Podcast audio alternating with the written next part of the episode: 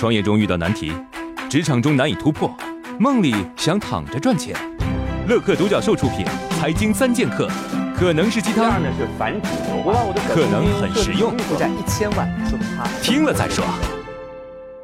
我现在的公司里有很多形式化的规矩，这样的仪式感在公司运营中真的有好处吗？男人婚后戴戒指是为了告诉别的女子，哥有主了。其实对于戴戒指的男人本人来说，也是一种提醒，提醒你家里有老婆了。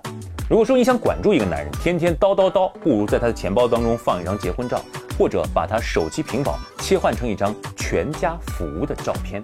做企业让员工立军令状，写下保证书，搞个仪式啊，拍个照挂墙上，有用吗？有用，会产生激励监督。这不是形式主义，而是在心理学当中验证过有用的一套做法。当然，目标也不要定得过分超出能力，否则闹钟一样的冲锋号角就变成了常规笑话了。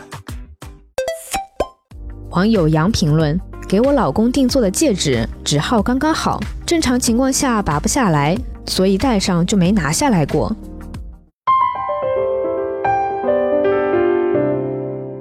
作为一个老板，有时候在和员工沟通的时候，会觉得自己是不是太凶了，导致员工看到我都有点怕怕的。这样的管理方式正确吗？有个故事啊，纯粹是个故事。有一位表演大师上场之前呢，他的弟子告诉大师：“哎，老师啊，您的鞋带松了。”大师点头致谢，蹲下来仔细的去系好鞋带。等到弟子转身走后呢，大师又蹲下来把鞋带给松了。旁边的人看到了就很不解：“哎，您您您为什么又将鞋带给松了？”哎。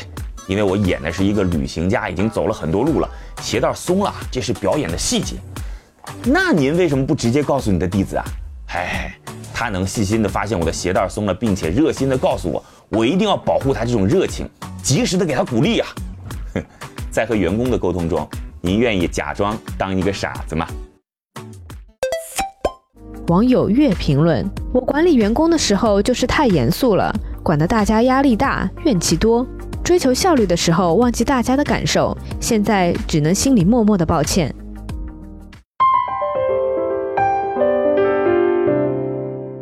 我是个卖健身卡的，像年卡这样有点贵的产品销售出去太难了，能讲讲推销这类产品的方法吗？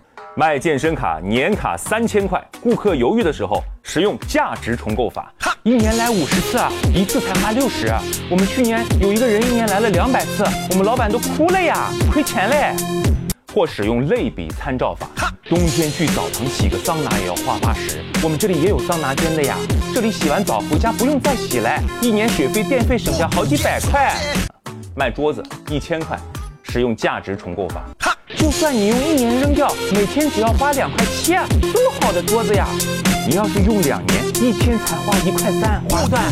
类比参照法，电视柜买那个九百块的好嘞，我要买那个一千二的。